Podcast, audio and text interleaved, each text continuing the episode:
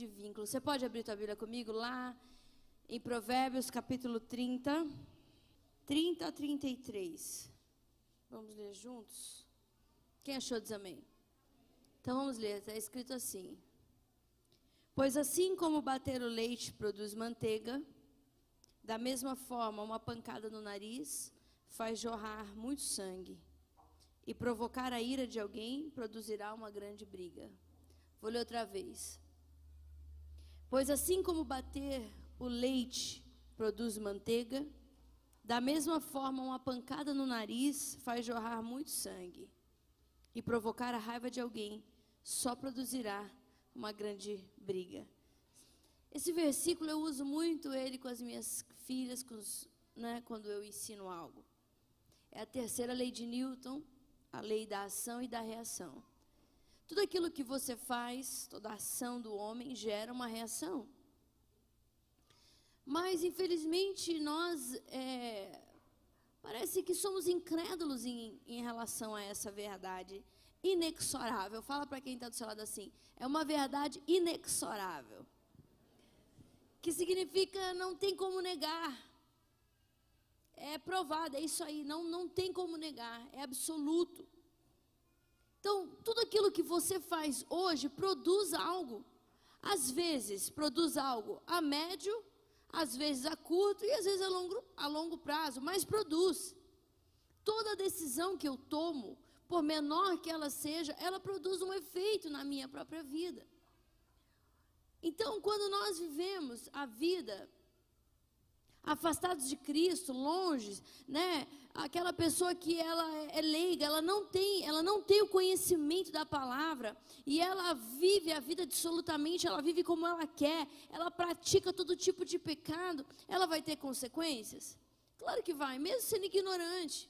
É a mesma coisa, por exemplo, que uma criança, se um bebê de um ano subir, escapar da mãe, subir aqui e cair daqui de cima, ele vai machucar sim ou não? Ele sabe que machuca? Ele ainda não tem compreensão, mas ele machuca. Então vamos lá, vamos, vamos piorar esse exemplo. Se uma criança de três anos cair da janela de um apartamento lá no quinto andar, no sexto andar, ela vai morrer sim ou não? Mas ela não sabia. A ignorância poupa do, do resultado? Não poupa. Porque tudo aquilo que a gente faz gera uma reação. Não tem como. Mas por causa da nossa incredulidade quanto a isso, e aqui esse versículo faz, fala isso de uma forma muito, muito legal, né? se você bater o leite, vai virar manteiga. Se você torcer o nariz, vai sangrar. E se você falar, provocar a raiva de alguém, você vai provocar uma briga. Então pronto. Então não adianta você querer fazer o que você quer e ter o resultado que você deseja. Eu faço o que eu quero, mas escolher o resultado. Não, você tem que escolher aquilo que você pratica, para que o resultado seja aquele que você espera, certo? Então vamos lá. Eu vou falar hoje sobre a família de vínculos, que é a família modelo. Ai, entrou um cabelo na minha boca, meu próprio cabelo. O lema dessa família é respeitar a individualidade e investir nos relacionamentos. Ela é uma família equilibrada, essa é a palavra. Ela é, é equilibrada, ela é madura, porque ela investe nos relacionamentos, mas também respeita a individualidade. Eu vejo que hoje as pessoas não conseguem viver bem porque elas são duas coisas. Basicamente, são os maiores inimigos da família Fala comigo assim: egoísmo e o orgulho. São irmãos e andam de mão dadas. As pessoas, por serem egoístas, elas fazem coisas absurdas. Absurdas. Por exemplo, assim, não perdoar. Por que, que eu acho é, uma, a falta do perdão uma atitude de egoísmo? Você vai falar assim, é, mas você sabe o que, que me fizeram? Ah, mas aí eu pergunto, e o que, que foi que você fez?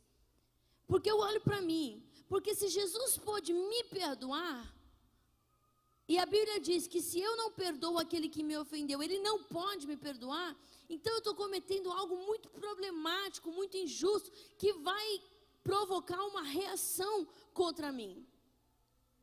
Mas as pessoas, por não perdoarem, elas fazem coisas absurdas. Elas se movem no egoísmo muito mais do que elas se movem no amor, no altruísmo, no perdão. E o orgulho. Que o orgulho é aquele assim, né? Não importa, eu posso estar detonado, eu posso saber que aquele negócio ali, eu estou socando o nariz, vai sangrar, mas não importa. Deixa. Eu não vou pedir ajuda, eu não vou mudar o que eu penso, é desse jeito, pronto e acabou. Ótimo.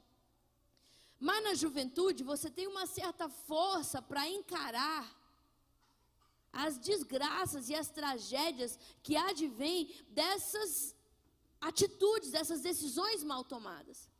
Mas aí você vê, por exemplo, pessoas já num tempo da vida aí, seus 45, 50 anos, 65, 60 anos, e você fala: puxa, a vida está triste demais, que injusto que aconteceu, puxa vida, olha essa pessoa sozinha, cadê o filho, cadê isso, cadê aquilo? A gente sente dó, mas você não sabe o que foi praticado, você não sabe quais foram as escolhas tomadas. Toda pessoa, ela se coloca dentro do seu próprio destino, ela se coloca dentro do seu próprio futuro. E é difícil você ver um egoísta e um, e um orgulhoso habitar em família. É difícil você ver um egoísta e um orgulhoso viver uma velhice plena, viver uma vida que no futuro lhe traga plenitude e alegria. Base, na maioria das vezes aí, pelo que eu vejo, vai lá, 80%, 85% dessas pessoas, elas terminam uma vida muito triste. Triste distantes, sozinhos, isolados, empobrecidos, mas porque elas não quiseram prestar atenção que a vida não perdoa, não adianta, é uma regra. Aquilo que eu faço hoje eu vou colher. Então, vamos lá falar sobre o que é a família de vínculos. A família de Por que eu estou falando de egoísmo e de orgulho? Porque basicamente para você conseguir ser essa família de vínculo, você tem que estar disposto a abrir mão do orgulho, do orgulho e do egoísmo. É dar-se. É estar disposto a perdoar, a aprender, a tentar de novo, a ir mais uma vez, sabe?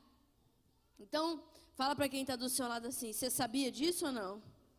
Que tudo que você faz hoje, em algum momento você colherá? Aí pergunta para o teu irmão: você está tranquilo em relação a isso ou você fica angustiado?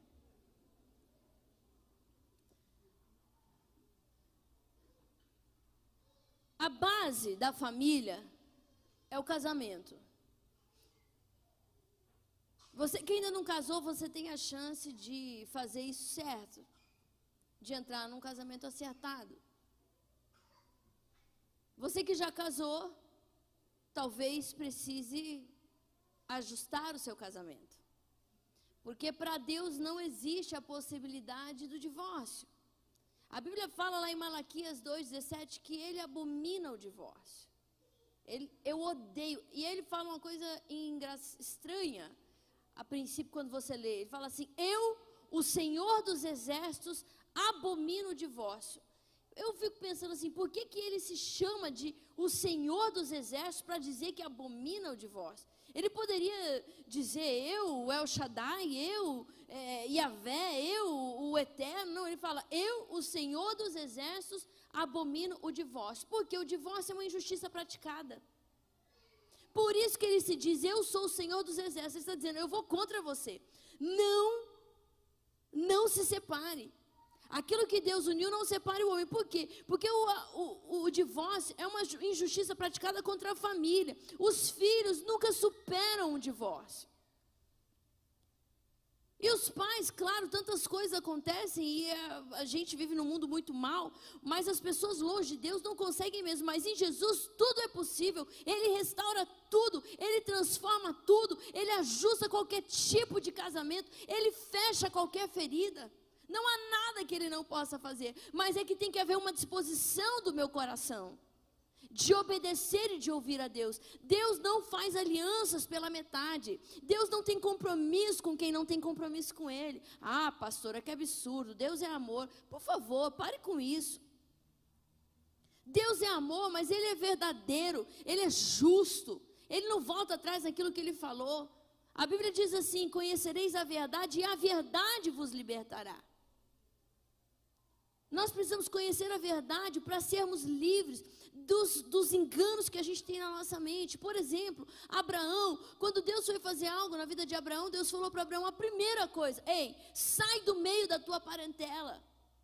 Sai da casa do teu pai. Por quê? Porque o pai de Abraão era um cara extremamente idólatra. As práticas do pai de Abraão não combinavam com aquilo que Deus iria fazer na vida dele.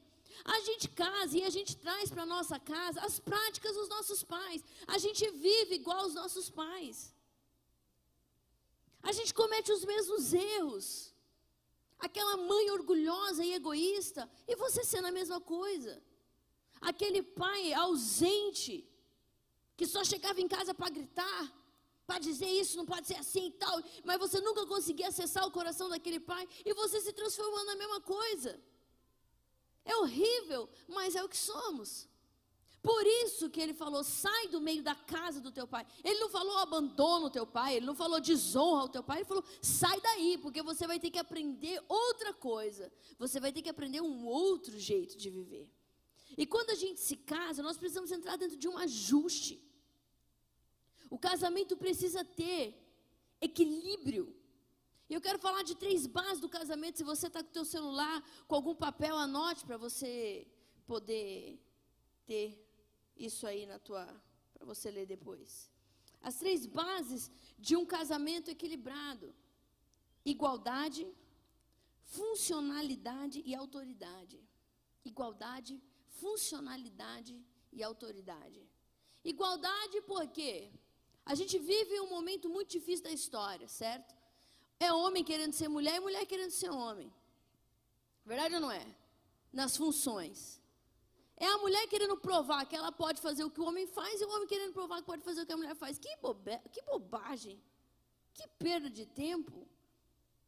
Nós fomos criados homem e mulher, macho e fêmea, iguais diante de Deus. Você sabia que a maldição que veio, uma das maldições que veio sobre Eva foi exatamente essa: o teu marido vai prevalecer contra você. Essa questão do homem, é, da mulher e do homem, dessa coisa do homem se sobressair sobre a mulher e ter esse, essa falta de compreensão do que é o relacionamento correto entre a mulher e o homem. Porque quando você ouve falar, a mulher tem que ser submissa ao marido, Deus me livre, porque você imagina uma coisa horrorosa. Mas porque não entende, não compreende a verdade. Deus criou o homem e a mulher iguais. Iguais e distintos ao mesmo tempo. Esse primeiro item, igualdade, significa que homem e mulher diante de Deus, eles são iguais, em imagem e semelhança. O segundo item, que é a funcionalidade, significa que apesar de iguais em valor, eles são distintos nas suas funções. O homem é uma coisa, a mulher é outra. Por exemplo, o homem é o líder, mas a mulher é a administradora. O homem lidera melhor, a voz dele é mais forte, ele é mais forte. O homem tem uma, uma, uma cabeça diferente da mulher, um homem que flui dentro daquilo que Deus criou ele para ser. E a mulher, ele é uma administradora. Ela entende as coisas de uma forma muito mais detalhada. O homem, ele vê a visão do homem, era túnel, né? Sabia ou não sabia? A, a visão do homem, ela é túnel. E a visão da mulher, ela é, ela é 360 graus. A mulher, ela está dirigindo, ela vê que o guri está derramando leite aqui atrás do banco. Não é incrível? É interessante. Ela consegue fazer três coisas ao mesmo tempo. Por isso que mulher bate muito mais carro do que homem. Porque homem, quando ele está dirigindo o carro, o que ele está fazendo? Dirigindo o carro. A mulher, ela tem um, um jeito diferente. Você, o cara fala assim, é, cadê, cadê a manteiga? Aí você fala assim, tá lá na geladeira. Não, já olhei, não tá. Tá. Atrás de tal, tá lá. Aí ele abre, não tá aqui. Aí ela vai lá, abre, pega, aqui ó. Nossa, não vi, estava escondida. A visão dele é túnel, é diferente da mulher. Entende? Tem mulher que quer transformar o marido numa menina. Ela não gosta, ela não aceita quem ele é. Isso é um problema. Porque dentro desse segundo item, nós precisamos entender que um é bom em uma coisa e outro é bom em outra coisa. E ambos se respeitam, ambos sabem que não tem como ficar um sem o outro. Ele é o líder, mas eu sou quem administra. Como que vai ter um líder e não vai ter quem administra? Esse líder não vai conseguir fluir. E, aqui, e se tiver só que administra e não tiver o líder, da mesma forma não vai dar certo. Um precisa do outro. E é isso que dá errado nos casamentos. Porque as pessoas são independentes, são egoístas. Cada um pega o seu bocado e vai embora. Ofendem um ao outro, querem ser melhor, tem disputa. É homem que humilha mulher, é mulher que humilha homem. Porque os papéis não estão dentro de uma compreensão perfeita. Não tem um melhor que o outro. Na verdade, quanto melhor for o teu marido, melhor a tua vida vai ser. Quanto mais feliz a tua esposa for, melhor vai ser para você. Entendeu? E nisso estão os filhos. Porque nesse texto lá em Malaquias, Deus fala que o, o, divórcio fere a família porque fere o plano de Deus. Deus tem foco nas crianças. Quando as, as crianças elas crescem dentro de uma família estruturada, queridos, ninguém segura uma criança que cresce dentro de um casamento estruturado. Que a palavra é ensinada e que ela tem o exemplo para seguir. Essa criança vai embora, Deus vai usá-la. Mas quando você cresce dentro de um lar desestruturado, de tristeza, de briga. Pior ainda quando o pai é crente e vive, fala uma coisa, mas fala, fala uma coisa, mas vive outra. O filho vê o pai levantando a mão no culto, mas depois vê ele dando um empurrão na mãe lá em casa. Isso é, desestrutura toda a criança, desajusta, e ele cresce desconfiando da verdade de Jesus. Ele cresce revoltado, triste, e ele não vai conseguir servir a Deus. Eu sempre digo isso. Uma das coisas mais maravilhosas da minha vida foi exatamente isso. Eu passei grande parte da minha vida sendo muito pobre. Nós somos muito pobres. Nunca tivemos carro. A gente tinha bicicleta. Meu pai tinha uma, minha mãe tinha outra. Quem andava com a minha mãe se lascava, porque meu pai falava assim: Luciene, nem bicicleta você sabe dirigir. A, a perna da minha mãe é toda estourada. Ela usa aquela tintinha de, de e minha mãe não gosta de usar saia exatamente por isso. A perna dela é inteira estourada. Porque ela caía. Minha mãe chorava, orava em línguas, andando de bike. Claro que cai, né? E a gente se explodia junto com ela, eu e Juliana. E meu pai carregava o papo. É duas vezes que estava conosco nessa, nessa época da nossa vida. Mas em nenhum momento da minha vida, seja passando essas dificuldades terríveis, esses perrengues terríveis que nós tivemos, ou depois que a nossa vida melhorou, eu nunca vi meu pai com dois discursos, nem minha mãe. Nunca vi. A vida era aberta, eu sabia das dificuldades, dos problemas, de tudo, mas o discurso era um e a prática era a mesma. Então isso me fez compreender que esse era meu caminho. Porque se meu pai e minha mãe conseguiam fazer, eu também conseguia. Nós precisamos organizar o nosso relacionamento, o casamento. O casamento precisa ser assim, olha, eu apoio você, você me apoia. Eu quero que você cresça, você quer que eu cresça. Eu fico feliz com o seu crescimento, você fica feliz com o meu crescimento. Não é ninguém humilhando um ao outro, aquele casamento sofrido, ruim, onde todo mundo é. O, o Zé da esquina é mais importante que a mulher do cara. Entendeu?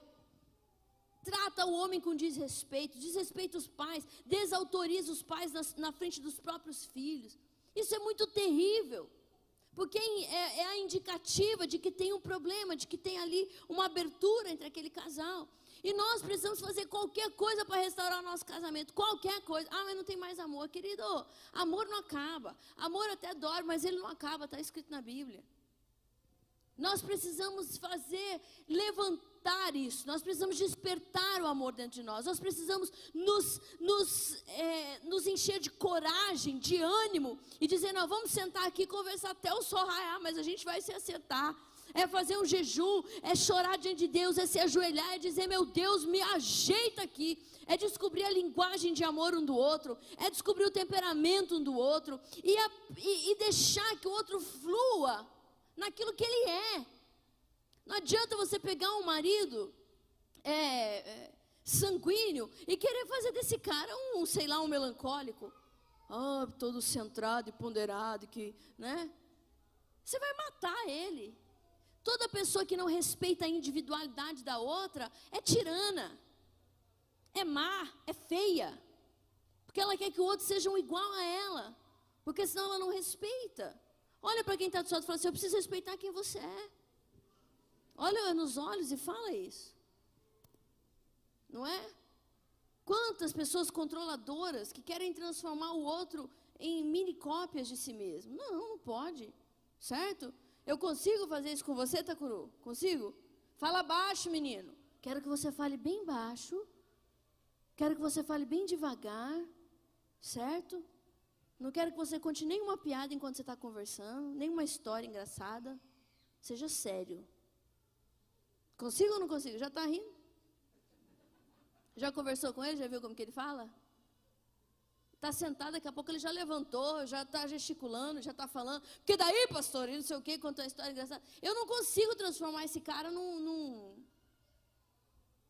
um fleumático bem contido. Não dá. Fala para quem está do seu lado, eu preciso respeitar a tua individualidade. Mas respeitar a individualidade não quer dizer que eu não queira me relacionar com você, porque as pessoas estão fazendo o quê? Já que você não é igual a mim, já que você não é do jeito que eu quero que você seja, então eu vou construir aqui um muro entre nós. Ei, olha para mim.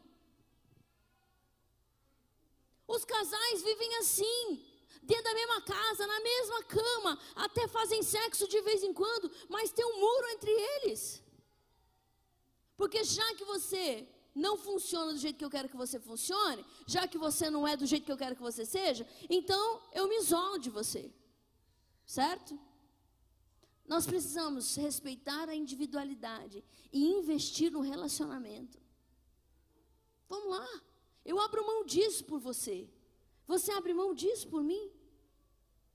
Vamos abrir mão desse costume, vamos. Por isso que eu falo para as pessoas: olha, quem é solteiro ainda aqui? Você que é solteiro, cara, e vive carente, e não se aguenta, vai lá, né? Tipo assim, parece que, que ter contato físico é a coisa mais sublime da face da terra. Não é. Aguenta. Quando você conhece uma pessoa, você se interessa por uma pessoa, conversa com ela sem tocar na mão. Nem encosta na mão. Nem pensa em sexo, nem pensa em beijo na boca, não pensa. Fica acordado.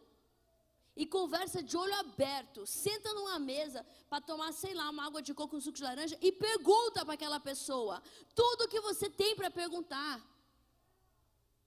Pergunta tudo. Você tem nome sujo? Você paga conta em dia? Você se preocupa em pagar uma conta no dia ou você não se preocupa em pagar uma conta, tipo assim, alguns dias depois? Ah, mesmo que tenha um juro lá. Ah, é difícil uma pessoa conseguir te engambelar numa conversa em que, em que você não está bêbado. Bêbado? Como assim, pastor? A Bíblia fala que o espírito da sensualidade e, e, e estar bêbado é a mesma coisa. O espírito da sensualidade embebeda, você fica bêbado, você fica, você não consegue ver que aquele negócio em algum momento não vai dar certo que já transou, já fez tudo que quis, não respeitou uma lei. Que Deus não coloca uma lei para te, para te controlar. Ah, quer me controlar? Pô, que você acha que Deus vai querer ficar controlando você? A pessoa se acha demais. É para te proteger. Conversa com essa pessoa de três meses a seis meses, tudo. Você é viciado em pornografia? Que? Não. Por quê? Olha aqui para mim, senta na tua cadeira. Toda pessoa que é viciada em pornografia, ela vai ter problema pra, na hora do sexo. Porque tem um negocinho na cabeça, assim, chamado SRA, Sistema, Reprodu é, Sistema Reticular Ativador. Sistema Reticular Ativador, já te expliquei, vou te explicar de novo. É assim, ó. Por exemplo, eu quero comprar um carro. Eu quero comprar um carro branco, eu quero comprar um, um, um, um Gol branco. Aí eu vou numa concessionária, vou, vou em três concessionárias. O cérebro entende que você está atrás de um gol branco. E ele explica, ele, ele, ele coloca todo o teu corpo alerta. Queremos um gol branco. Quando você sai na rua, que que você, qual que é a tua, a tua sensação? Que só tem o que na rua? Gol branco. Nossa, nem sabia que tinha. Nossa, esse carro deve ser bom mesmo, todo mundo compra, não é? É o teu cérebro falando: aqui tem o que você quer, aqui tem o que você quer, aqui tem o que você quer. Uma pessoa, tanto homem quanto mulher, viciados em pornografia, o que chama a atenção dele nesse momento aí é o que ele viu. Porque o cérebro dele vai o tempo inteiro indicar para ele: olha ali, aquilo você gosta. Então, tá lá, sei lá, é, tem uma pesquisa que fala que nos Estados Unidos hoje, uma criança de 8 a 11 anos assiste até 20 mini-filmes pornográficos por dia. Internet liberada, pai e mãe não estão tá em casa. Claro, quando esse menino se casa, ele acha que a esposa dele é aquela menina, aquela, aquilo que ele via. Então ele não consegue fluir dentro de uma vida de intimidade com, com com plenitude, porque a cabeça dele está em outra coisa, porque ele treinou o cérebro dele para aquilo. Aí o cara tem que ser muito verdadeiro e corajoso para falar e para querer ser livre, porque senão ele vai viver, viver em perigo. Porque ele tem uma preferência errada, que não é real. Mas que o diabo vira e mexe, vai colocar na frente dele para ele cheirar lá aquela uva, como se fosse real. Quem entendeu o que eu estou falando? Então, tudo que você olha muito, o teu cérebro entende que é a tua preferência. Isso te prejudica ou não? Então você tem que falar para a pessoa: você é viciado nisso? Como que é? E você? E você pode falar para a menina: e você é? Então, tive um problema e tal tempo, assim, tal, tal, tal, fiquei um tempo sozinho, bababá, bababá, minha família. Tem que falar. E você? Para você beber uma cerveja, beber um negócio, sair ali, se você for numa festa, está todo mundo bebendo para você, você se sente mal ou você se sente à vontade, você toma uma cerveja, não toma? É, não, não sei, não, você tem que saber. Porque talvez para você isso seja algo não tolerável e para a pessoa é tolerável. Eu digo, não se case com uma pessoa que ama que tolera o que você não tolera, porque você vai ter problema. Então as perguntas têm que ser feitas, as conversas têm que acontecer. Mas na hora que você der um cheiro no cangote dela, que der um apertão, sentir o que não deve sentir, acabou tudo, você não consegue mais distinguir. Você não consegue mais decidir. Vai dar errado. Não, mas é maravilhoso, é tudo perfeito. Não é. É que você não está vendo que você está bêbado. Por isso que a gente não pode transar antes de casamento. Por isso que a gente não pode ter esse tipo de contato com a pessoa. Você tem que escolher ou um ou outro. Conhecer a pessoa, você tem que estar tá são. Quem entende o que eu estou falando? Ah, e aí, por exemplo, casa com um cara que para ele, a mulher criar os filhos pequenos, ela ficar em casa, é uma coisa que para ele é importante. Mas ela não, na cabeça dela nem passa isso pela cabeça dela.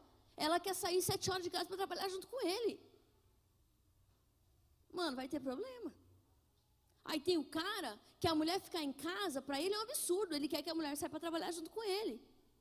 Mas ela não, ela quer ficar em casa e cuidar dos filhos. Está errado? Não, não está errado, mas é uma preferência. Então a gente precisa se ajustar. E se você está solteiro, você tem uma oportunidade de fazer isso de uma forma bem feita. Se não fizer, é porque não quis. Ah, mas já estou casada e a gente tem um monte de problema. Então vai ter que ter boa vontade, disposição, humildade para resolver. Está entendendo o que eu estou falando, sim ou não? Tem que sentar e resolver.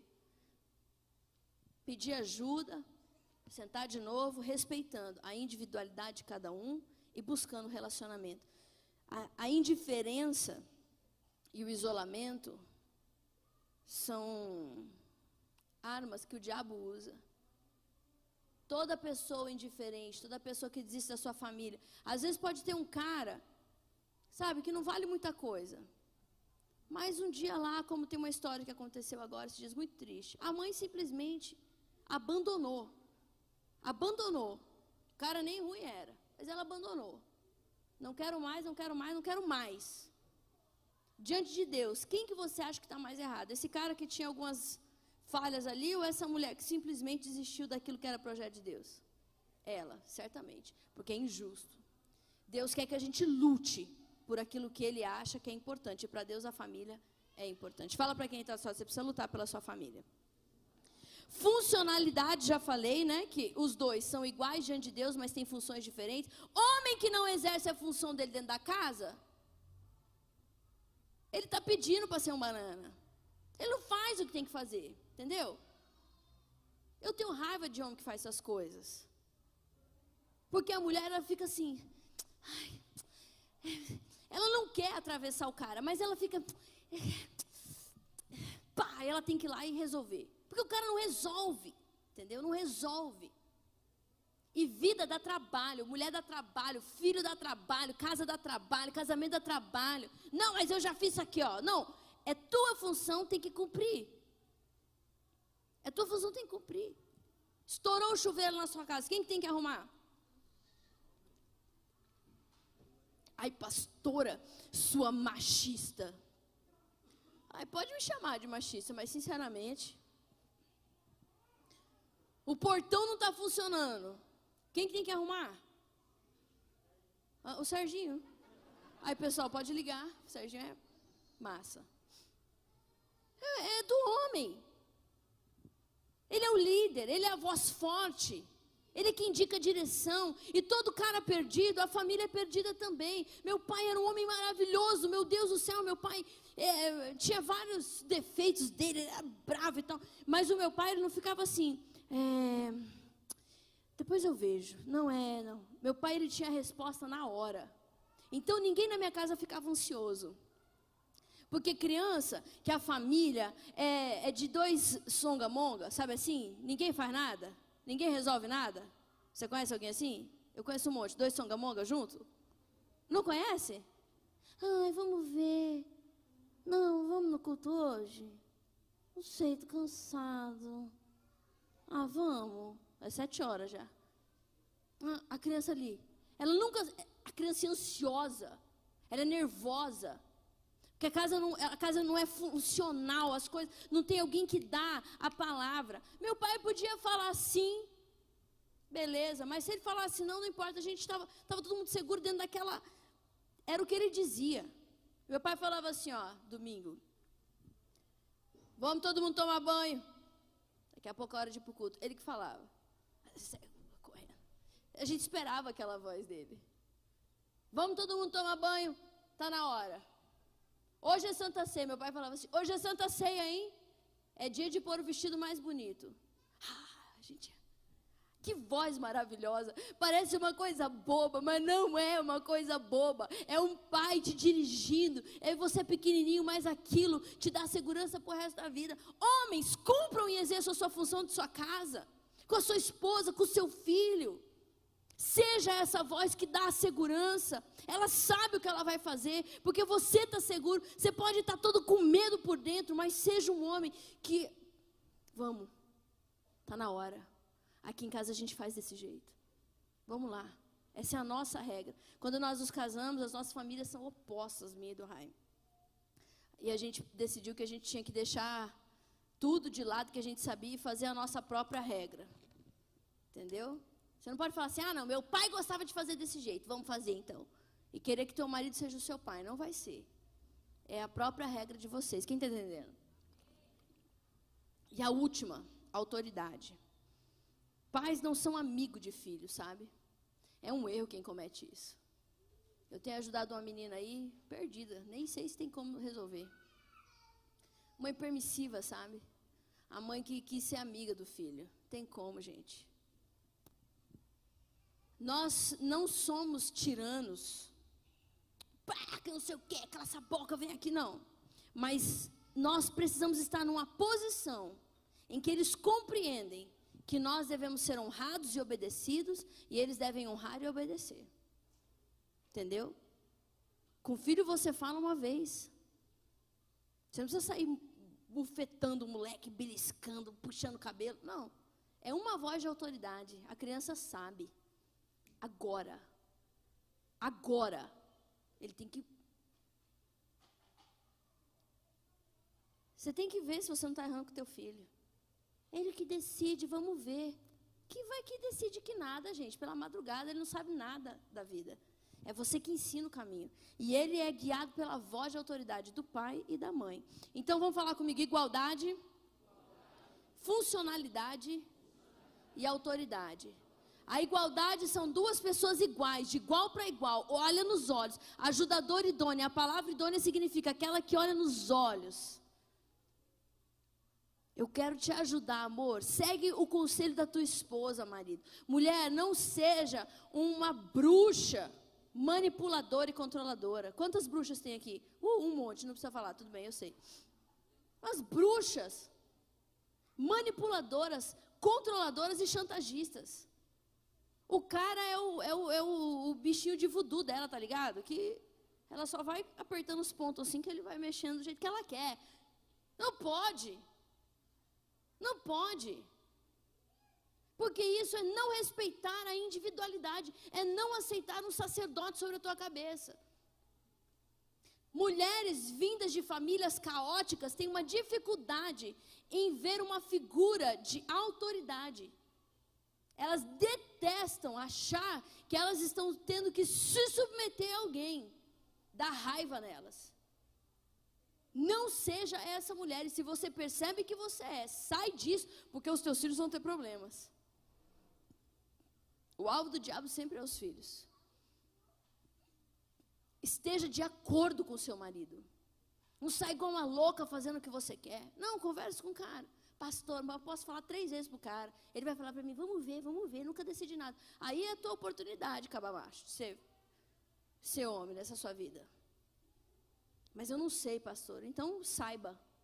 Porque pior do que não decidir errado é não decidir nada. Sim ou não? Senta direito na tua cadeira. Presta atenção nessa palavra, eu estou terminando. Vamos lá.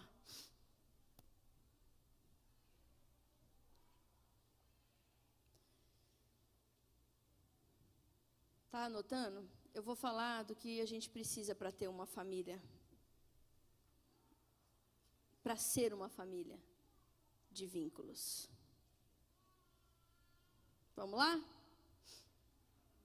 Número um, fidelidade. Nós precisamos ser fiéis dentro do nosso casamento. Nas nossas atitudes e nos nossos pensamentos. Fiéis.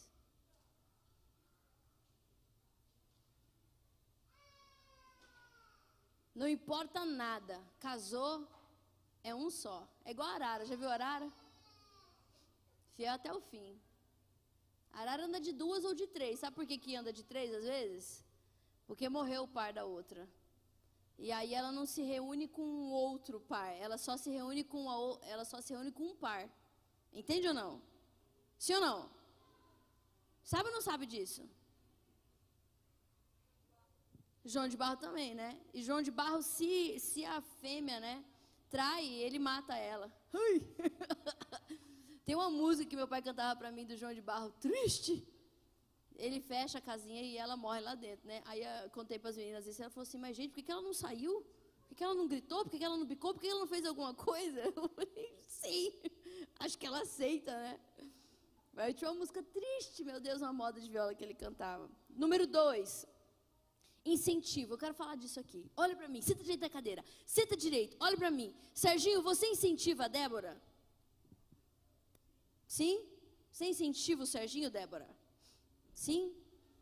Nós precisamos ser incentivadores. A nossa casa precisa ser uma casa de incentivo. Você sabe que tem uma pesquisa que revela que de 100 líderes, de 100 pessoas na figura de autoridade, nem 10% dessas pessoas têm uma linguagem de incentivo. Aqui no Brasil, isso. A escola brasileira, por exemplo, não é uma escola de incentivo. Ela, ela tolhe a pessoa. Você tem que saber desse jeito aqui. Cala a boca, escreve isso aqui, pronto, acabou. Uma vez uma professora falou assim para minha filha, deu um BO terrível. Falou assim: Nossa, Lauren, melancólica. Falou assim: A letra do Samuel é feia, mas a tua é de morrer. Meu Deus do céu, essa guria chorou, chegou em casa chorando. Pois é, letra é feia de morrer. A do Samuel e não sei o quê. E a professora não me gostava muito, sabe? Eu tive que ir lá na escola e tirar isso da cabeça dela. A letra dela é linda. Mas a gente tem uma cultura de psicologia reversa. O que, que é psicologia reversa? Quem sabe? Ah, conversa comigo, gente. Vamos, vocês estão aí. Nesse... É você falar assim: É, Ê, Alexandre, bicho velho gordo, emagrece, menino. O pai fala pro filho desse jeito. O que, que ele está querendo fazer? Ele vai querer ser magro agora, porque eu estou falando, né? Que ele tá bicho velho gordo, então. É, é, agora o meu pai não quer, vai me chamar de gordo, então eu vou. A gente faz isso. É, vai lá para você ver se a mulher do saco, do vestido, sei lá, mulher de algodão não vai te pegar. Se o homem do saco não vai te levar embora. Criancinha. Ai. Errado. A gente precisa ter uma linguagem de incentivo na nossa casa. De incentivo. Entendeu? Tanto para o nosso marido, o marido com a mulher, a mulher com o marido. O marido que fala para a mulher, comida gostosa, eu como aqui em casa. Ah, mulher maravilhosa. Essa casa tem cheiro do teu perfume, mas você é cheirosa. Amor, você emagreceu, a bicha tá ó, forte. Você achou, amor? Ela vai querer até emagrecer. Você é a melhor mãe que eu conheço. Como, meu Deus, você é uma excelente mãe. A gente não consegue falar as coisas boas, mas as ruins, a gente é bom pra caramba. Verdade ou mentira? Meu Deus, como a gente é crítico, como a gente é chato. Mas a gente não consegue falar. Olha para quem está do seu lado aí. Faz um elogio para essa pessoa, faz um incentivo a ela. Não é ser falso, não é ser hipócrita, é com a verdade mesmo. Caramba, você é uma excelente administradora. Você cuida das coisas como ninguém, sabia? Se eu não tivesse você, eu não sei como que seria. Fala. Tem gente que é, ó, bicho velho contido aqui, não consegue. Aí, ó, fala assim: você é uma pessoa muito, muito boa. A gente precisa ter dentro da nossa casa uma cultura de incentivo. Eu tive uma experiência maravilhosa hoje com a minha filha, eu estou muito feliz. Para quem conhece a Lauren sabe, né? Minha filha mais, nossa filha mais velha de 13 anos vai fazer agora. A Laura é uma menina tímida, bem na dela, não gosta de se aparecer, nada que vai vai chamar atenção, ela gosta, ela é na dela. E e hoje ela abriu a rede de adolescentes, né? E aí nós tivemos eh, várias conversas essa semana, porque ela estava nervosa, como que Deus não fala comigo, porque não sei o quê. E eu fui, fui, fui, fui. E eu, e eu, e eu sou uma pessoa, né? Eu sou colérica, eu tenho uma boca pesada, uma língua pesada. O meu jeito, eu preciso mudar e estou mudando já, porque eu rapidão eu aprendo também, eu aprendo rápido. E aí eu, eu, eu fui com ela, ministrando o coração dela, e a gente preparando junto essa palavra e tal. E hoje ela teve uma experiência com Deus aqui. Mas assim, tão linda, tão linda, que ela falou para mim assim, porque ela fala assim, não mãe, eu não preciso do microfone, eu não preciso, eu falo com as pessoas, eu prego, mas não preciso do microfone, não preciso subir no altar. E hoje ela falou assim para mim, ela falou, mãe, estou é, muito quebrantada, estou chorando, porque eu estou sentindo a presença do Espírito Santo aqui, e eu quero dizer para a senhora que eu amei fazer o que eu fiz hoje, eu amei abrir a rede, e eu senti pela primeira vez na minha vida que o meu lugar é esse, é no altar, é fazendo isso. Esse é o meu chamado. Meu Deus, mas eu fiquei assim que eu não me aguentava. Eu falei, filha, é isso aí. Ela falou assim para mim, eu tô aqui, mãe, antes disso, né? Ela falou, eu tô aqui. O meu iPad é a minha Bíblia, que ela preparou a palavra no iPad, escreveu com a Bíblia e tal. Ficou dentro do carro da minha mãe, o iPad e a Bíblia dela. Foi agora. Não fui fazer uma maquiagem, estou aqui, mãe. Não me arrumei, minha, minha avó não atende o telefone com as minhas coisas. Eu falei, eu acho que Deus está te tratando que, que eu fiz para ser tratada? Eu falei, não é que você fez. Eu falei, está querendo te ensinar. Você está preocupada com a maquiagem, ele está preocupado com outras coisas. Você está preocupado, é, né? Ah, o que as pessoas vão pensar de mim? Eu falei, não se importa com isso. Eu falei, faz, é a unção de Deus, é o poder de Deus. Presta atenção no que Ele quer. Ela falou assim para mim, gente, por Deus, mostrei até para Raima, ela falou assim, mãe, então eu aceito. Se Ele está me tratando, eu vou aceitar como uma ovelha mansa esse tratamento. e fez isso. E subiu aqui sem o iPad dela, sem a Bíblia dela, com a Bíblia de uma outra pessoa, sem a maquiagem, sem nada, do jeitão que ela estava. E teve essa experiência com Deus. A gente precisa ter uma cultura de incentivo na nossa casa. Falar para os teus filhos todos os dias: você nasceu para isso. Você nasceu para servir a Deus. Falar para o teu marido, falar para a tua esposa, não importa nada. Se eu estou chateado, eu estou magoado, querido, vença isso e faça. É, vamos lá. Respeito às diferenças. Quem tem mais de um filho aí, quem, né? Filho, nenhum é igual ao outro. Ninguém é igual a ninguém. Eu preciso respeitar as diferenças das pessoas. Respeitar o que elas são de diferente. Se você for criar um filho tudo igual, tudo na mesma pancada, igual o Serginho me contou de um tio dele que, que corrige os filhos, assim, se um faz uma coisa errada, todo mundo apanha, né? Isso é terrível, não pode. É injusto. Um é diferente do outro. Correção é diferente, conversa é diferente, tudo é diferente. Eu preciso respeitar as diferenças. Estou terminando. Quantas famílias aqui conseguem dialogar? Esse é o próximo ponto. Toda casa precisa ter diálogo. Tem que sentar na mesa e conversar até gastar a língua. Conversa com as crianças, conversa com teu marido, conversa com a tua esposa. Não, a gente está chateado, estamos aí cinco meses sem se falar. Nossa, que lindo para vocês, parabéns, ó, dois espertões. E o diabo está lá, só cavucando, cavucando. Na hora que vocês caírem no buraco, não adianta gritar. Burrice, é burrice, é estupidez, é assinar um atestado de, de burrice. Eu sou burro. Não, mas é que o meu jeito é assim mesmo. Que, como? Jeito burro? Por quê? Como que a gente falou, Bia? Se você bater o leite, vai dar o quê? Manteiga. Torcer o nariz, vai sair o quê? Sangue. Provocar a raiva de alguém, vai dar o quê? Briga. Mais espertão. Toda ação gera uma reação. Todo distanciamento entre o casal vai gerar um problema que você não vai querer ter. Você não vai querer resolver o problema. Então, dialoguem. Conversem, sentem, conversa, discute, briga, não na frente das crianças. É, vai lá, fala de novo, fala de novo, fala de novo. Não desiste, não gosto disso, não gosto daquilo, precisa ser diferente. Por favor, vamos orar. A gente tem que buscar a Deus. Não, vamos educar essa criança diferente. Olha, essa criança não está fazendo desse jeito. Não, vamos lá, vamos. Até se acertar, até se ajustar. Aí quando ajusta numa coisa, vem problema do outro lado, vai até ajustar. Mas não pode falar, faltar. Fala comigo assim, na minha casa, não pode faltar diálogo. Amém? Então vamos lá.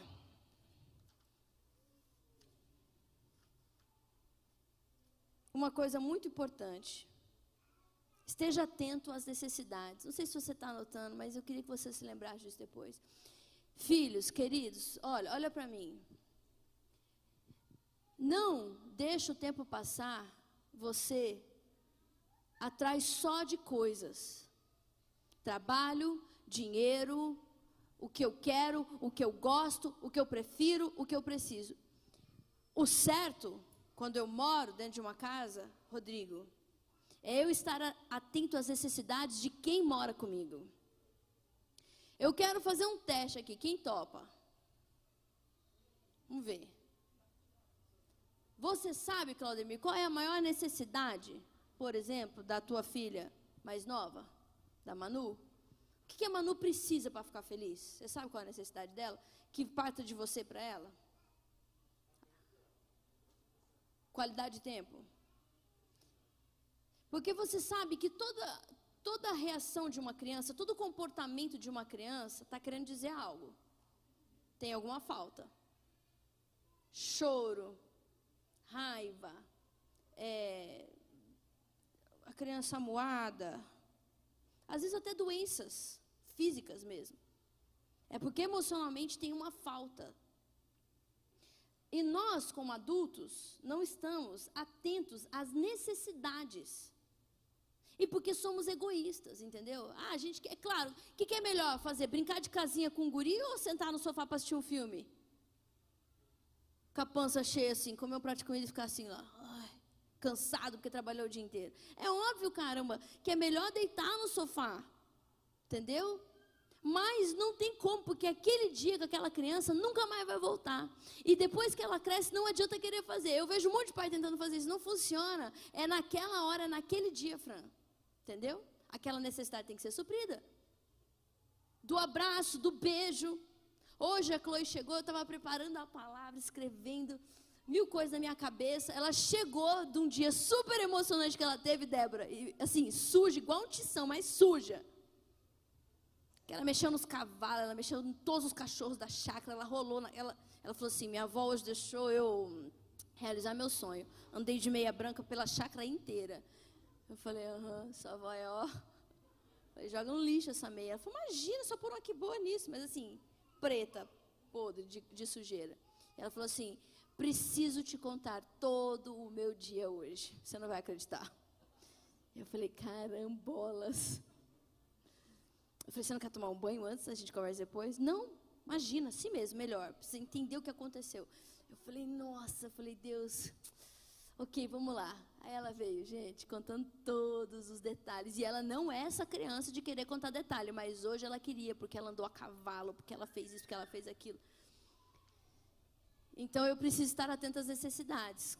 Quero perguntar uma coisa para você aqui, ó. Quantos homens sabem qual é a maior necessidade da tua esposa dentro de casa? Hã? Se você fosse sair para comprar um presente para tua mulher hoje, você ia acertar ou você ia errar?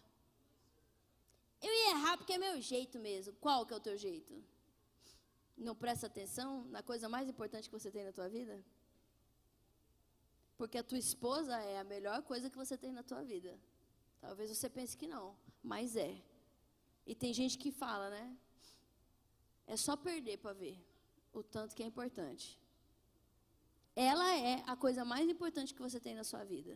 E às vezes você não está, às vezes não, na maioria das vezes, se você fosse hoje fazer alguma coisa para agradar essa mulher, você não saberia de tão desconectado que você é com ela. Verdade ou não é? O que, que ela, que, o que fala? Quê? Um sushi, uma comida? Olha, chamando. Ô, oh, Bianca, você está assistindo aí que teu marido está falando, que é só te dar comida. É, flor não. Tá certo, tem que saber, a gente tem que saber. Tem que saber. A gente não pode ser um poço de carência emocional e derrubar no outro a nossa carência. Esses filhos de família protetora são os pés no saco, porque tem que prestar atenção. Você que viu aí que você é filho de família protetora. Filho de família protetora, eles acreditam que todo mundo está devendo alguma coisa para ele. Quando eles se casam, eles são os bebês chorões. A, a, o meu olhar tem que estar não na minha necessidade, mas na necessidade do outro. É assim que a gente é feliz. Então eu nunca vou ser feliz porque ninguém faz nada para mim. É exatamente o contrário. A vida é isso. Quando eu faço alguém feliz, a minha vida fica feliz. Então eu preciso estar atento à necessidade do outro. Não, aqui na minha casa é desse jeito. Mas é o que essa pessoa gosta? Não, mas é desse jeito. Mulheres controladoras, sabe? Ela põe as regras e quer que o cara venha aqui, ó, na coleirinha dela. O cara vai, vai, vai, vai, vai, vai, vai, uma hora, pá! Não aguenta mais aquilo. Porque a pessoa não flui na individualidade dela. Nós precisamos estar atentos às necessidades do outro, dos filhos, do cônjuge, do pai, da mãe. E suprir essas necessidades. Estou terminando, vamos lá. Fala comigo assim. A gente precisa. Fala alto, forte. A gente precisa se divertir junto. Quem aqui se diverte junto? Com os filhos, com a esposa? Sim, tem que se divertir junto. Tem gente que, se você quiser aprender a ser infeliz, você contrata eles. Gente, eu conheço gente rica que vive cada vida ruim. Cada vida ruim. Sabe? Umas coisas sem necessidade. Não aproveitam de nada. Não sabem se divertir. Eu fico muito feliz porque a nossa vida era muito falta de, de recursos, mas como a gente era feliz. Como a gente era feliz. Isso muito por parte da minha mãe, sabe? A minha mãe proporcionava esse tipo de coisa. A minha mãe era aquelas mães que jogava um pouquinho de sabão e falava assim: vai, se escorrega aí nesse chão. E se, e se chorar, não, não, e se machucar, não chora não. Vai lá de brincar, de fazer. Meu pai pegava o violão e cantava com a gente. Canta mais alto, vamos mais forte. Que música agora? Era tão maravilhoso. As comidas juntos. Passamos uma infância tão maravilhosa, com tantas necessidades. A gente ia para a igreja a pé, eu me lembro muito disso. E a gente nunca foi de carro, sempre a pé, né? E meu pai falava assim, ó, é, quem chegar primeiro até aquela escada é o mais forte dos quatro. Ele queria que a gente chegasse rápido da igreja. Mas eram umas dez quadras. A gente ia, um, dois, três e já, saia correndo. Ah, dessa vez. Aí ele falava assim: deixa o papo ganhar, deixa o papo ganhar dessa vez, deixa o papo ganhar. E a gente chegava na igreja assim, mais faceiro, feliz. E ele conseguiu o que ele queria. A gente não pode perder essa essência. Tem gente que fica triste e adoece a casa. Tem mãe que fica desesperada e adoece a casa. Tem homem que fica sem dinheiro e adoece a casa. Não vale fazer isso, não pode. A casa tem que ter esse, esse lugar quando abriu a porta da casa e entrou para lá, o resto a gente resolve amanhã. Vamos, vamos, ser, vamos fazer uma comida? Vamos fazer uma comida. Vamos assistir um filminho junto? Vamos dar um beijo no pescoço desse guri aqui? Deixa eu fazer uma cosquinha nele. Vamos. Tem que se divertir junto. Amém? Se você é solteiro, tem que se divertir junto, junto com Jesus. Uai. Tá igual esses dias eu eu, o Jaime na cama, né? E o Zion lá na cama. E a Lauren, a Chloe estava com a minha mãe. E a Lauren falou assim: Eu não consigo dormir sozinho. O Zion vai ter que dormir comigo. E aí, vem Zion, vem. Ele: Não, eu vou dormir aqui com a minha mãe. Eu vou dormir aqui com meu pai. Foi, foi, foi, foi. Daqui a pouco ele falou assim: É, Lauren, eu acho que você vai ter que dormir com Jesus. Se divirta com Jesus, caramba. Sim, certo? Se você tem filhos, se divirta com teus filhos. Você tem pais envolva os teus pais na sua vida, se relacione, seja feliz. Fala para quem está do seu lado assim, aprende a ser feliz de uma vez logo. Meu Deus do céu. De uma vez, sabe? Mas é que eu não tenho dinheiro. É. Nunca vai ter. Se você acha que é por isso que você né, não se diverte, não é verdade.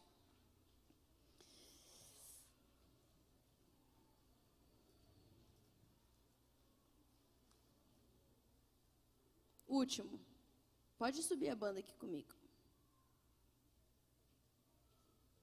Para terminar. Mantenha a sua integridade. Não importa o que aconteça. Principalmente nesses tempos que nós temos vivido, de dias tão estranhos, em que todo mundo tem achado que o certo é errado e o errado é certo. Não tem problema, Deus entende. Depois eu me arrependo. Não, imagina, qual que é o problema de fazer isso aqui? Eu preciso. Olha para mim, deixa eu te falar uma coisa. Você que tem filho, você que ainda vai ter. Filhos não entendem apenas palavras. Você pode falar o que você quiser. Se não tiver o exemplo para validar o que você fala, não vai funcionar. Então, por mais difícil que a vida se torne, que você vai passar por alguns testes e a gente passa, nós precisamos manter a nossa integridade, não importa nada, custe o que custar. Mantenha a sua integridade. A sua palavra deve ser uma só. O que você falou deve valer para a vida inteira. O que você deve, você paga. Nós precisamos ser íntegros. Tem gente, por exemplo, que faz assim, ó, tem os filhinhos tudo na igreja. Um dia dá uma louca, vai para outra igreja. É, que eu não quero saber, que não sei o que, pega os moleques e vai tudo embora. Acha que isso não faz efeito na vida do filho? Faz sim. Tem gente que dentro de casa fala mal dos outros e os filhos ouvem. Tem gente que fala mal da sogra, que é o vô da criança, é a avó da criança. Tem gente que é tão maledicente que não se controla, só sente prazer se for falar mal de alguém. Quem conhece alguém assim? Eu conheço. Eu conheço gente que é igual, é, igual o cachaceiro. Você já viu o cachaceiro? Uma vez, num casamento que eu fui, ó, olha aqui, pode deixar eles ali. Uma vez eu fui num casamento de crente, né? Era crente que tinha família que não era crente. E aí chegou uma família e, e o tio falou assim: Uai, não vai ter cachaça? Eu vim para. Como assim? Festa sem cachaça? Foi um super inconveniente. Já tinha mamado antes de vir? Aí falaram: Não, não, não tem. Quê? Vocês vão ficar aqui sem cachaça? É absurdo. Fez maior escândalo nessa festa de casamento de um parente meu. E a pessoa falou assim: não, não vai ter. Eu tenho lá no meu carro, eu, eu vou, eu vou trazer a minha mesa. Não, não entra aqui dentro. Então eu vou embora. Ela falou assim: puxa, te convidei porque eu queria que você viesse, mas então tudo bem. Pode ir embora. Pode parecer uma atitude. É, como é que fala? Extrema, mas não é.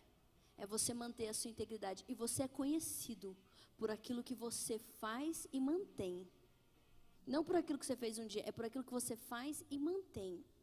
E as pessoas podem até ficar bravas com você, mas um dia elas ainda te louvarão, elas vão, elas vão elogiar o fato de que aquilo que você fala, você manteu, mantém. Os nossos filhos são assim. Eles precisam ver você falando e mantendo, falando e mantendo. Não importa nada. Entende o que eu estou falando? Esse dias eu atendi uma menina adulta já, desesperada. Uma família, né, que conhece, tem a experiência com Deus lá. E ela pegou o celular do pai e ela viu o pai conversando com a mulher. Uma conversa imoral.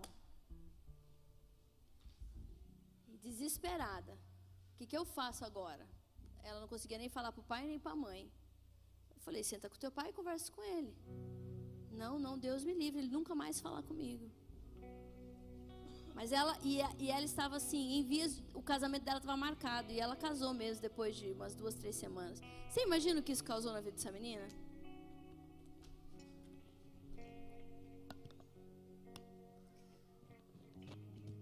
O pai dela é pastor.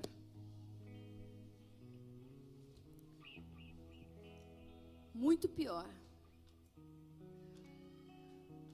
Nós precisamos acordar para aquilo que a gente está fazendo errado, sair dessas zonas de perigo, entendeu? Você está percebendo que tem uma, um, uma, uma que está aberto aqui um, um pedaço, tem um vão aberto na sua casa na sua alma, no seu casamento, na vida dos seus filhos. Tem um vão aqui. E o diabo ele pega a cunha dele e ele vai abrindo, abrindo até aquilo virar uma passagem inteira. Não permita isso acontecer. Fecha essas brechas antes de que algo muito ruim aconteça. Fecha as brechas antes de que seja tarde demais, pastora. Mas eu sou filho de uma família caótica. Eu sou filho de uma família é, aglutinada. Eu não sei fazer as coisas. O Espírito Santo ele é tão maravilhoso, ele nos ensina toda a verdade. Se você tem o anseio, o desejo do teu coração de acertar, é só você fazer um clamor sincero no teu coração, abrir mão do que você está fazendo errado, se humilhar e dizer: me, me ajusta para que eu funcione, para que de mim saia algo bom, para que os meus filhos vivam nessa vida, meu Deus, e eles cheguem a serem adultos que te amem, sem traumas do coração que eu não tenha hoje decisões erradas que vão me levar a um futuro ruim de dor e de tristeza, por não querer abrir mão do meu orgulho, do meu egoísmo. A família, modelo, principalmente, querido, ela depende do pai e da mãe. De um homem que ama a sua mulher acima de todas as coisas. Sabia disso? É assim que Deus determinou que o homem amasse a sua esposa como Cristo amou a igreja morrendo por ela. É um amor muito dedicado, é um amor muito cuidadoso, é um amor sacrificial, é amar como se fosse a coisa, como se fosse não. Ela é o tesouro mais precioso dentro da casa. Você sabia que para os judeus, por exemplo, para um homem judeu, a esposa, ela é ela é a parte fundamental, principal da casa. O judeu é muito interessante quando você vai num restaurante, você vê aquela mesa. As crianças, eles têm dez filhos. Aquelas mulheres lindas. As crianças não fazem birra. Todo mundo na mesa assim. E você vê o, o pai chamando o garçom. A mulher, ela, ela, não, ela não fala com o garçom. É tudo vem do homem, sabe? É uma, eu sei lá, tem gente que acha isso é ridículo. Mas é, eu acho tão lindo. Elas parecem gostar, pelo menos. O homem provê tudo, ele cuida dela. É muito lindo isso. Quando o homem ama a esposa, os filhos são felizes. Tem um psiquiatra que fala isso, o cara nem crente é. Ele fala assim: todo filho feliz tem um pai que amou muito a mãe deles. Ame a tua esposa, de verdade. Ouve o que ela te fala, presta atenção no que ela te fala, no pedido dela. Que ela precisa de. Então faz, vai lá e se dedica a isso.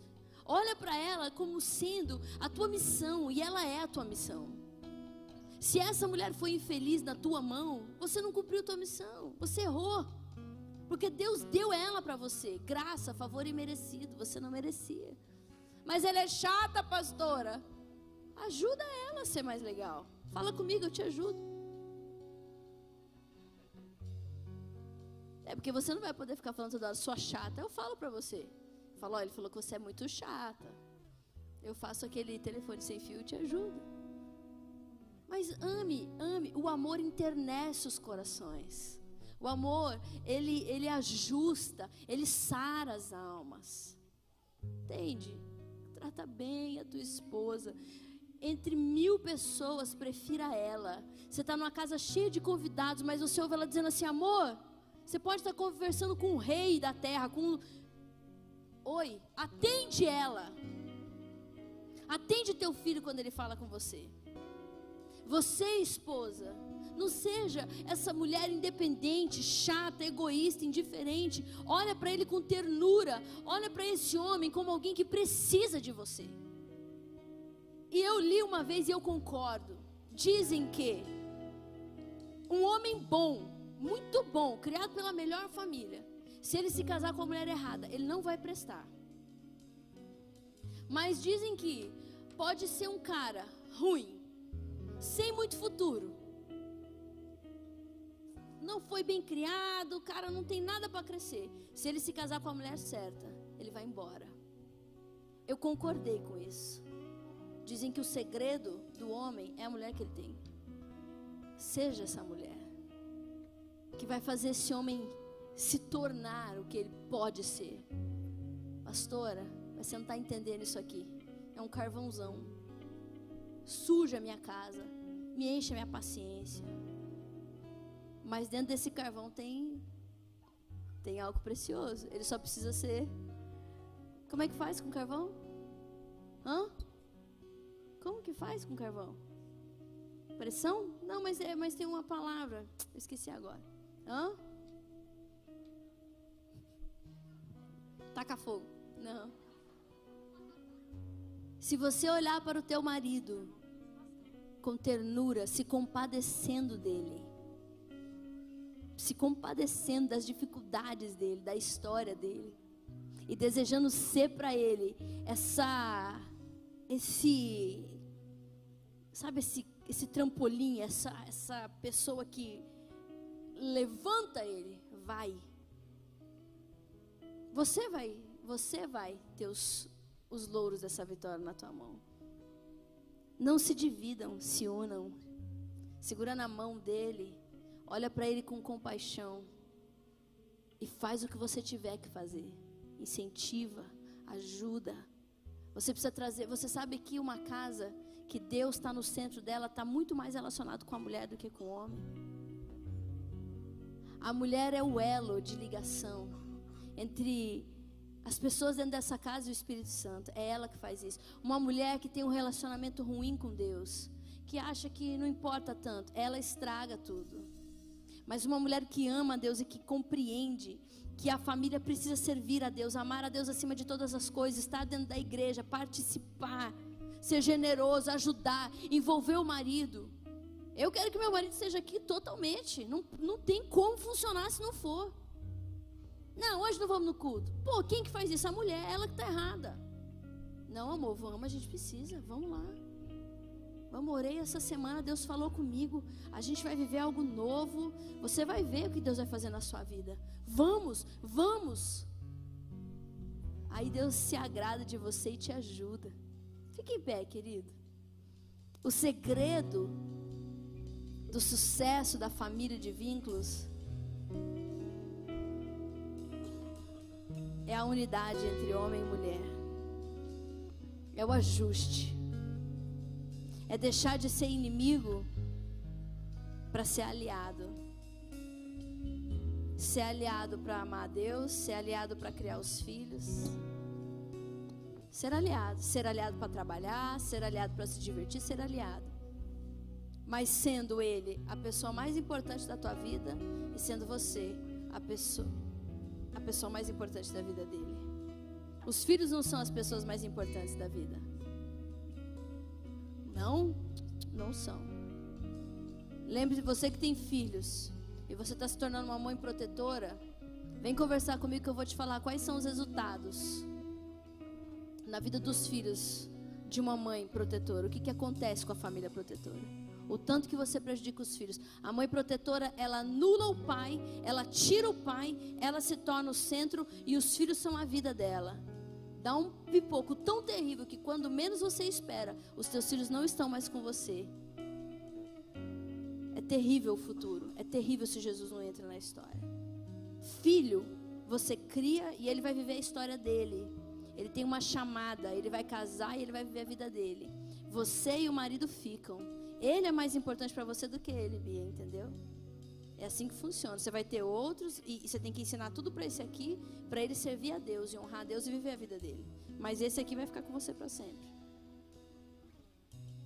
Então a gente não pode inverter as bolas. Amém? Tem ajuste para ser feito aí na sua casa? Com certeza tem. A minha também tem. Mas eu estou fazendo. Porque eu quero ter um resultado bom. Já que bater leite da manteiga torcer o nariz da sangue, mexer com alguém, com a raiva de alguém da briga. Então o que, que acontece? Se eu ouvir o que essa palavra me diz e praticar, vai dar algo muito precioso. Feche os teus olhos.